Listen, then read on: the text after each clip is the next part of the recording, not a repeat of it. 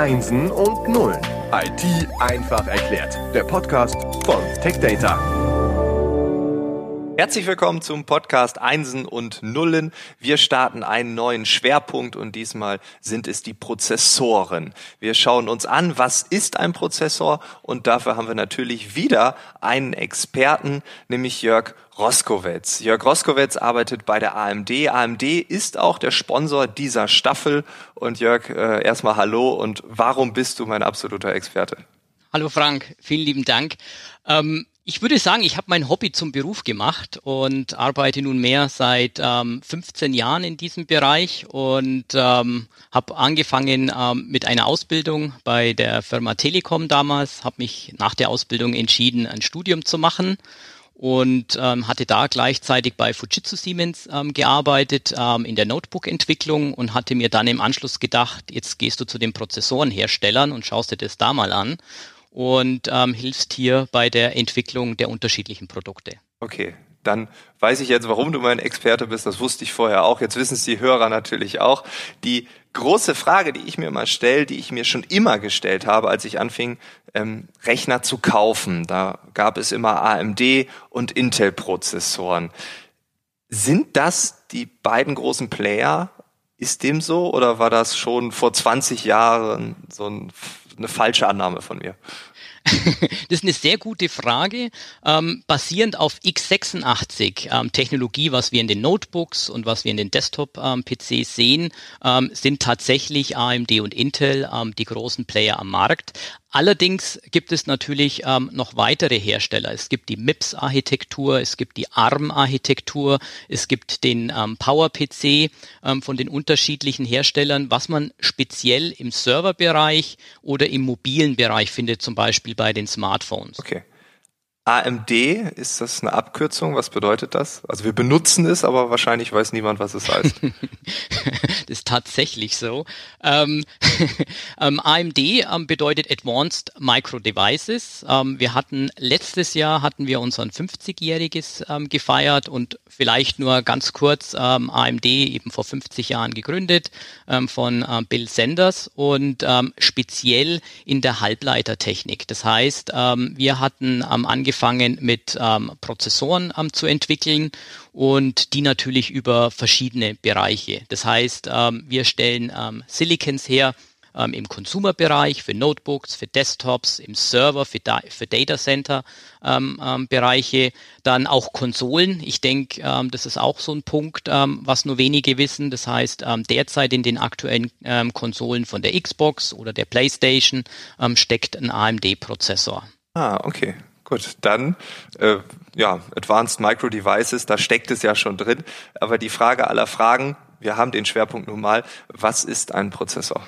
Genau, ähm, ein Prozessor ähm, wird defini oder wird definiert über den Begriff CPU, Central Processing Unit, und ähm, stellt das Herzstück ähm, des Systems dar. Das heißt, ähm, der Prozessor hat unterschiedliche Module und das ist zum Beispiel ein Schwerpunkt ähm, bei unserer ähm, Entwicklung. Wir nennen das MCM, Multi-Chip Module, und das kann man sich so ein bisschen vorstellen wie ein Lego-System. Ja, wir haben eine Basisplatte und auf diese Basisplatte können wir unterschiedliche Steine stecken.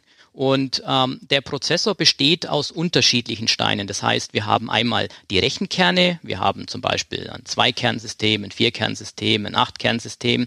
Dann haben wir eine North Bridge, ähm, die angesteckt wird. Die North Bridge ist normalerweise das I.O.-Interface, ähm, wo die Kunden ähm, ihre Peripherie anschließen können, Drucker, Maus, Tastatur etc ähm, und einen Speichercontroller, der mit dem Hauptspeicher interagiert und seit ähm, einigen Jahren eben gibt es auch die Grafikkarte mit implementiert, was wir dann unter dem Begriff APU, ähm, Accelerated Processing Unit, laufen lassen weil hier auch die Entwicklung natürlich immer weiter schrumpft. Das heißt, ich kombiniere mehr und mehr dieser Bausteine, vereinfache das Ganze, damit es effizienter wird. Ich denke, ein gutes Beispiel wäre hier vielleicht ähm, der Taschenrechner. Ich kann mich noch gut erinnern, vor 20 Jahren, der alte Taschenrechner meines Vaters, das war noch ein relativ großes Ding mit haufenweise ähm, Komponenten drauf. Und ähm, heutzutage, wenn ich einen Taschenrechner zerlege, ist da nur noch ein Chip, das ist dieser schwarze Knuppel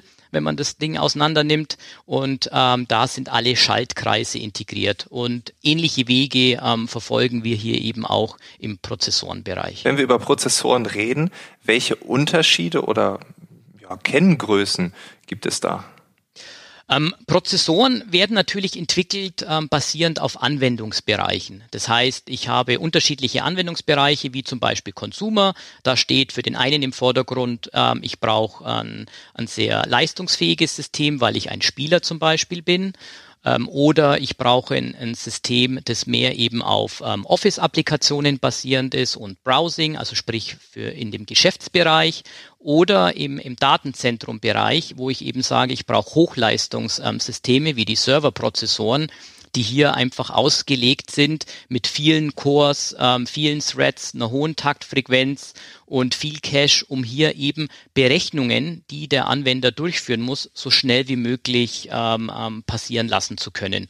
Gutes Beispiel wäre zum Beispiel ähm, im Gaming-Bereich, wo ich ähm, mit einem 8-Kerner 16-Thread ähm, sehr gut arbeiten kann ähm, wohingegen im HPC High Performance Compute, wenn ähm, Kunden zum Beispiel im Windströmungskanal Berechnungen machen, die brauchen so viel wie möglich ähm, Kerne, um hier Arbeiten parallel durchführen zu können oder Wetterberechnungen. Ja, das funktioniert auf so einem kleinen System mit ähm, 8 Cores, 16 Threads nicht. Da braucht es dann Systeme, die ganz viele Cores ähm, miteinander verknüpfen, um hier ähm, ein akkurates Ergebnis erzielen zu können. Okay, da jetzt die Frage, was sind Cores genau, beziehungsweise welche Bedeutung haben sie? Okay, ähm, die Prozessoren sind mit unterschiedlicher Anzahl von Cores ausgestattet. Man kann sich das Ganze so vorstellen. Ähm, wir arbeiten ja ähm, viel parallel. Das heißt, wenn ich mir jetzt eine normale Landstraße vorstelle, dann können auf dieser Landstraße können eine gewisse Anzahl an Autos sequenziell, also hintereinander fahren. Ja, so, wenn ich jetzt einen zweiten Core dazu hänge, also sprich einen Dual-Core-Prozessor, dann hätte ich ähm, die Landstraße mit zwei Spuren. Das heißt, es können auch zwei Autos parallel auf dieser Strecke fahren. Und theoretisch in diesem Beispiel kann ich doppelt so viel Autos ähm, auf der gleichen Strecke transportieren. Wenn ich das Ganze jetzt halt ausbaue für eine Autobahn mit vier Spuren, sind es eben viermal so vier, äh, viermal so viel, Entschuldigung.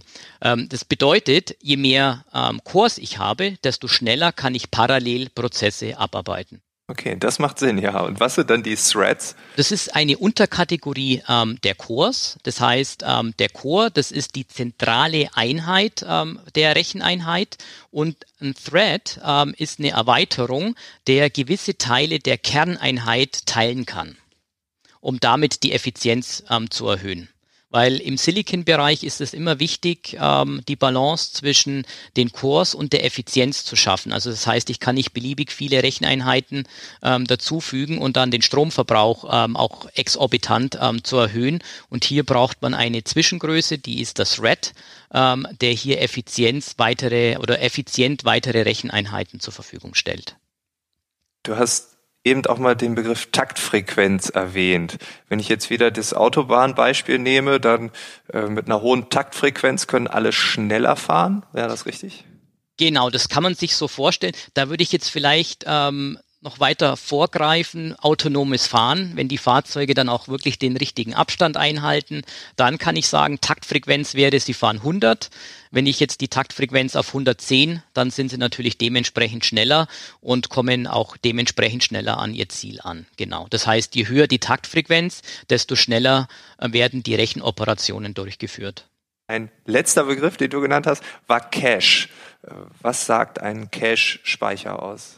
Der Cache ähm, ist so eine Art ähm, Zwischenraum, ein Storage Room, ähm, wo Dinge abgelegt werden, die der Prozessor braucht, um ähm, den Ablauf ähm, durchführen zu können.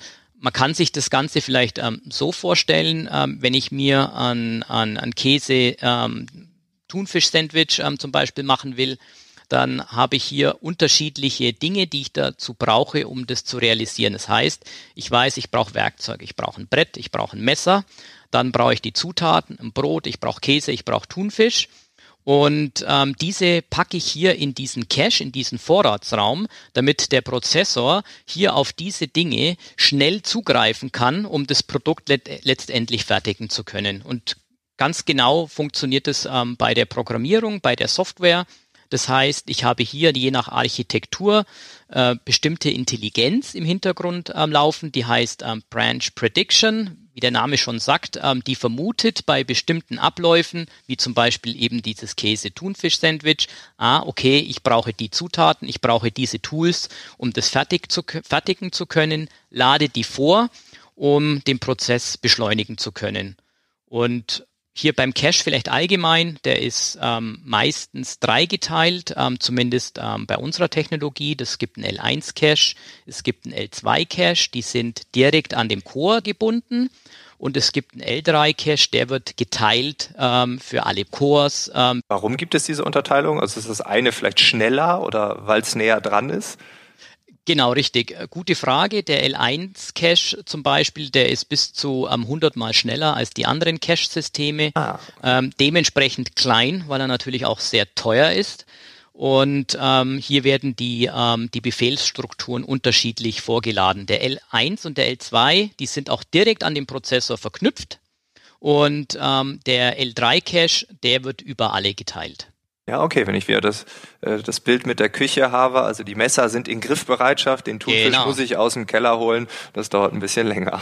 Genau. Okay, das heißt, äh, wir haben den Prozessor jetzt ähm, so beschrieben, in alle Einzelteile zerlegt. Äh, gibt es sonst noch Themen, die man wissen dürfte? Ja, es gäbe hier noch ähm, ein weiteres Thema, das wäre zum Beispiel ähm, der Sockel und die Sockelsysteme. Ähm, typischerweise im Konsumerbereich als auch im normalen kommerziellen Bereich spricht man von Einsockelsystemen. Das heißt, es wird ein Prozessor gesteckt ähm, in dem jeweiligen Desktop-Gerät oder Notebook-Gerät ähm, Im Serverbereich ähm, sieht es hier ein bisschen anders aus. Das heißt, hier gibt es ähm, sogenannte 1P, das heißt ein Prozessor, 2P, zwei Prozessor und ähm, auch 4P-Systeme. Und das ist dem geschuldet, zum Beispiel, wir hatten das vorher angesprochen, ähm, wenn man hier ähm, zum Beispiel einen Kunden hat, ähm, einen Hoster, der virtualisieren will, dann will der natürlich auf einem System so viel wie möglich Kunden adressieren können. Das heißt, je mehr Sockel ich auf ein Motherboard packen kann, desto mehr ähm, Kunden kann ich auf dem System virtualisieren. Das heißt, ich habe einmal den Punkt, ich kann die Technologie im Prozessor verankern, wie wir das bei unseren EPIC-Prozessoren haben und so weiter. Mhm. Okay. Im Consumer-Bereich, denke ich, ist der Sockel auch noch ein wichtiges Thema. Ähm, hier bezüglich ähm, Nachhaltigkeit haben wir seit drei Jahren wirklich den gleichen Sockel. Das heißt, ähm, wenn der Kunde sich jetzt zum Beispiel vor drei Jahren einen PC gekauft hat, kann er jetzt aktuell sich einfach den neuesten Prozessor kaufen ähm, und kann den auch in dem System betreiben. Okay, also da spielt das Thema Nachhaltigkeit schon eine große Rolle. Das äh, hätte ich jetzt so auch nicht gedacht, weil dieses, äh, es ist ausgelaufen, wir brauchen was Neues, das war ja schon sehr ausgeprägt. Genau. Okay, super. Also ich habe eine Menge gelernt. Es gibt große Unterschiede, es gibt verschiedenste Prozessoren, verschiedenste Anwendungsarten. Ich würde vorschlagen, in der nächsten Episode gehen wir näher auf die Details ein. Und ja, dann vielen Dank für deine Zeit und dass du uns zum Thema Prozessoren in der ersten Episode schon mal ein ganzes Stück schlauer gemacht hast. Vielen Dank für die Einladung.